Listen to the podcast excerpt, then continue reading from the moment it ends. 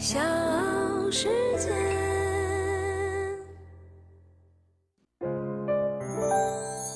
大咖故事，故事舅舅，越说越有。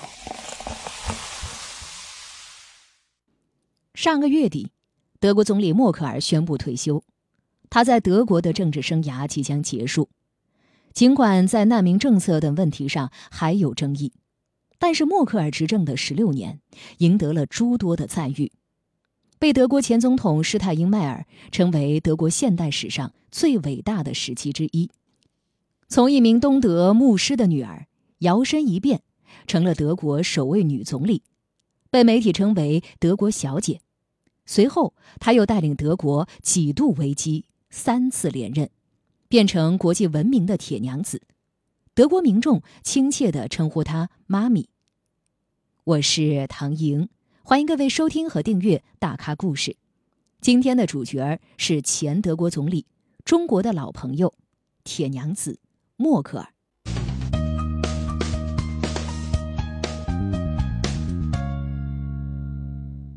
一九五四年七月，默克尔出生在德国汉堡。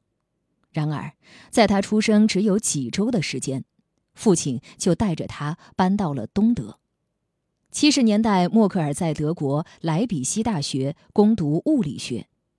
他从小生活在东德体制之下，但是他很不喜欢东德的体制。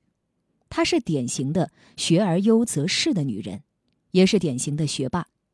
一九八六年，默克尔获得了物理学博士学位。走上政坛是因为一件事和一个人。事情就是一九八九年德国柏林墙的倒塌，联邦德国和民主德国最终达成了统一的意向，两德的统一结束了自二战之后双方长期分裂的局面，而这一重要事件改变了默克尔的人生，他在那一年积极地投身于政治活动，参加了东德的民主崛起组织，而后又进入了东德时期的最后一届政府。成为了德梅埃奇总理的副发言人。那那一个人就是默克尔的导师穆尔穆特·科尔。一九九零年，默克尔所在的民主崛起和基民盟在东德地区组织合并，默克尔顺理成章的成为了基民盟党员。一九九零年底，在两德统一之后的第一次大选中，默克尔成功的获得了斯特拉尔松。吕根、格里门选区的直选席位，成为了联邦议员。不久之后，又被导师科尔纳入内阁，在德国政坛中崭露头角。刚入政坛的默克尔给人的印象是矜持和不苟言笑，有时候甚至有些拘谨和腼腆。然而，在导师科尔的关照和提携之下，默克尔很快的成长起来。在基民盟内部平步青云，所以不少人把她称为科尔的小女孩。一九九一年到一九九八年，默克尔当上了基民盟副主席。两千年，在艾森的党代会上，默克尔登上了基民盟的权力顶峰，当选为基民盟主席。默克尔接过基民盟大印之初，很多人对他并不看好。认为他只不过是一个靠着导师提携的政治花瓶，或者是一个临时收拾烂摊子的过渡人物。然而，稳健善于倾听的默克尔却变得越来越老练，牢牢地抓住了党主席的权柄。基民盟原本是西德地区的保守党，历来都是男人的天下，但是默克尔却能坚持原则，实事求是。他提出的口号。我愿为德国效力，显得真诚而响亮，博得了很多人的好感。默克尔的本名叫安格拉·卡斯纳。一九七七年还在莱比锡大学攻读硕士学位的时候，默克尔就和第一任丈夫乌尔里希·默克尔结婚，这也是默克尔这个姓氏的由来。一九八二年，默克尔和丈夫离婚。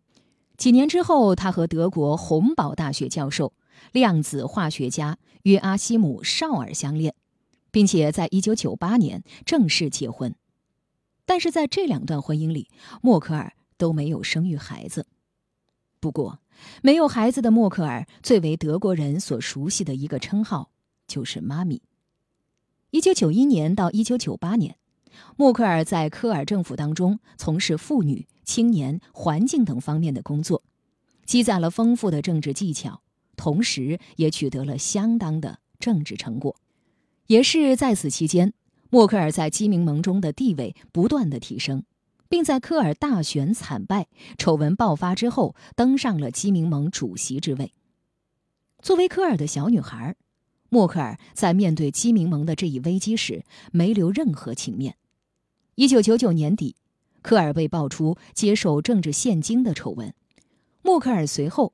在《法兰克福报》上刊登了一篇名为《科尔是害群之马》的文章，要求科尔引咎辞职。他在文章中说：“基民盟需要学会走路，相信自己可以在没有战马科尔的情况下和政治对手战斗，努力让基民盟和深陷丑闻的科尔切割。”科尔后来曾经评论默克尔此举，他说：“我引来了我的杀手。”我把一条蛇放在了我的手臂上，但经此一役，很多人突然意识到，这个基民盟最高领导人，有时候仍然显得腼腆害羞的女人，已经从一个小姑娘，成长为一名铁娘子。二零零五年的十一月二十二号，默克尔登上了德国政治最高舞台，以微弱的优势，成为了德国历史上第一位女性总理。而这一天，对默克尔来说终生难忘。这一天，她正式成为德国第一位女性联邦总理，也是一千年前神圣罗马帝国的迪奥凡诺女王之后第一位领导日耳曼的女性。她是两德统一之后第一位出身前东德地区的联邦总理。上任之初，默克尔还让欧洲人十分的忧虑，担心他会倒向美国。但是，仅仅一个月之后，默克尔就初露铁娘子的锋芒。默克尔在欧洲和美国之间寻找着巧妙的平衡点，在欧盟中期预算因为各方争执而难以达成统一意见的时候，默克尔力排众议，又多方斡旋，努力调停，最终达成了协议，使得多方满意，欧洲人也欢呼，一颗政坛新星正在冉冉升起。在某种程度上来说，默克尔是受命于危难之际。他上任的2005年，德国的失业率已经高达百分之十一点三，这也是德国自从统一之后数据最差的一年。可是，在默克尔的睿智领导下，德国经济开始迅速的恢复，各项指标也趋于健康，重新焕发出了活力。大咖故事。故事舅舅，越说越有。这里是大咖故事，我是唐莹，欢迎各位继续的收听和订阅。今天我们来说一说德国女总理默克尔。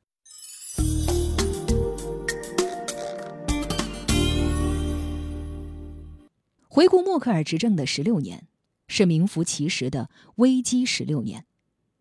他带领德国和欧洲先后扛过了金融危机、欧债危机、难民潮、英国脱欧、新冠肺炎疫情等重大挑战。二零零八年国际金融危机中，德国凭借强大的实体经济，率先在西方主要经济体中复苏。欧债危机爆发之后，默克尔在联邦议院说：“如果欧盟不好，德国不可能会好。”为了化解危机，德国摆出了强硬的姿态，让其他成员国接受了严格财政紧缩的德国方案。二零一五年，数百万叙利亚难民因为内战逃离故土，来到了欧洲。许多国家对于接收大规模的难民犹疑不定，但是默克尔做出了一个惊呆许多人的决定：开放国门，接收难民。他当时对德国民众坚定地表示。我们可以做到。德国内政部数据显示，自2015年以来，德国共接收了210万以上的难民，是欧洲接收难民人数最多的国家。这个决定让默克尔获得赞声一片，《时代周刊》《经济学人》等不约而同地将年度人物的称号授予了他。时任美国总统奥巴马曾说，在这个问题上，他站在了历史正确的一方。但是这个决定也让他付出了巨大的代价，在德国国内，反对移民的极右翼政党支持率迅速攀升，而默克尔的支持率一落千丈，这导致他不得不调整难民接收政策，并在2018年做出了不再竞选基民盟党主席职务的承诺。直到2020年，新冠疫情爆发。德国人民再一次感受到了默克尔作为一名科学家务实作风带来的益处。在这场危机里，默克尔一方面积极地制定防疫政策，另外一方面苦口婆心地劝导德国民众，甚至罕见地在公开场合落泪，最终较为迅速地压制住了德国的疫情。如今，虽然疫情危机仍未彻底消除。但是默克尔的支持率再一次回升到了高点，很多人称，如果他继续参选，很有可能再一次赢得第五个任期。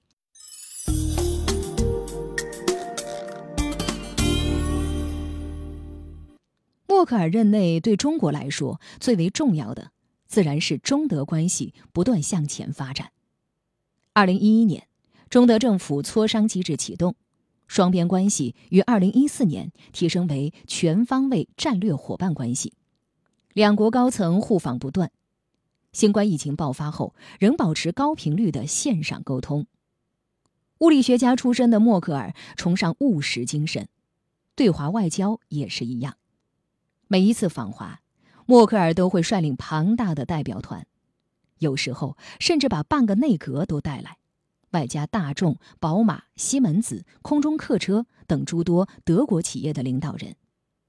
起先，默克尔不遗余力向中国推销德国制造；近年来，则转为把中国合作项目带回德国，实现优势互补。德国成为了多趟中欧班列的目的地，用实际行动支持“一带一路”。据德国联邦统计局的数据，中德双边贸易总额。从二零零五年的六百一十一点七一亿欧元，增长到二零二一年的两千一百二十一亿欧元。德国是中国在欧洲最大的贸易伙伴，是欧盟对华直接投资最多的国家，也是欧洲对华技术转让最多的国家。默克尔喜欢中国。二零一四年七月，默克尔访华的时候，还在成都学习川菜宫爆鸡丁的做法。十六年来，默克尔曾十二次访问中国，也是访华次数最多的西方国家领导人之一。北京、上海、南京、西安、广州、天津、成都、合肥、杭州、沈阳、深圳、武汉，每一次访华，默克尔都会在一个新的地方留下足迹。从北到南，从东到西，从沿海到内陆，从城市到农村。对默克尔来说，经济发展水平不同、地域文化多样的中国大地，充满着新鲜的体验。默克尔最后一次访华是在二零一九年九月，那一次，他去了武汉。当车队途经武汉长江大桥时，默克尔让车队停下，随后他下车在桥面极目远眺，并要求工作人员为他留影。德国《世界报》说。那是默克尔仅有的一次偏离外交礼宾的日程。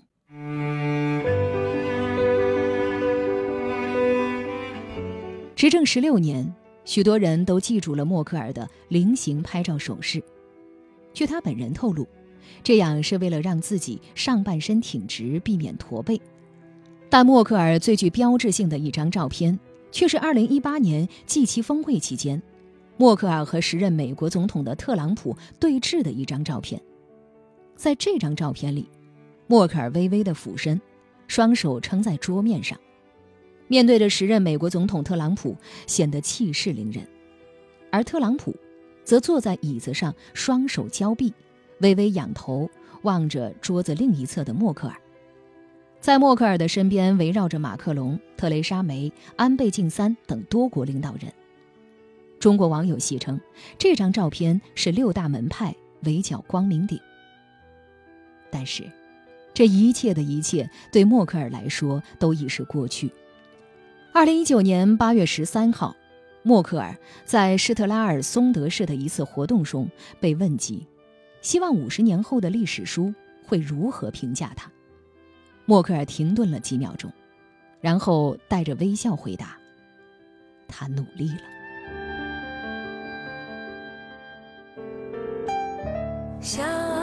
是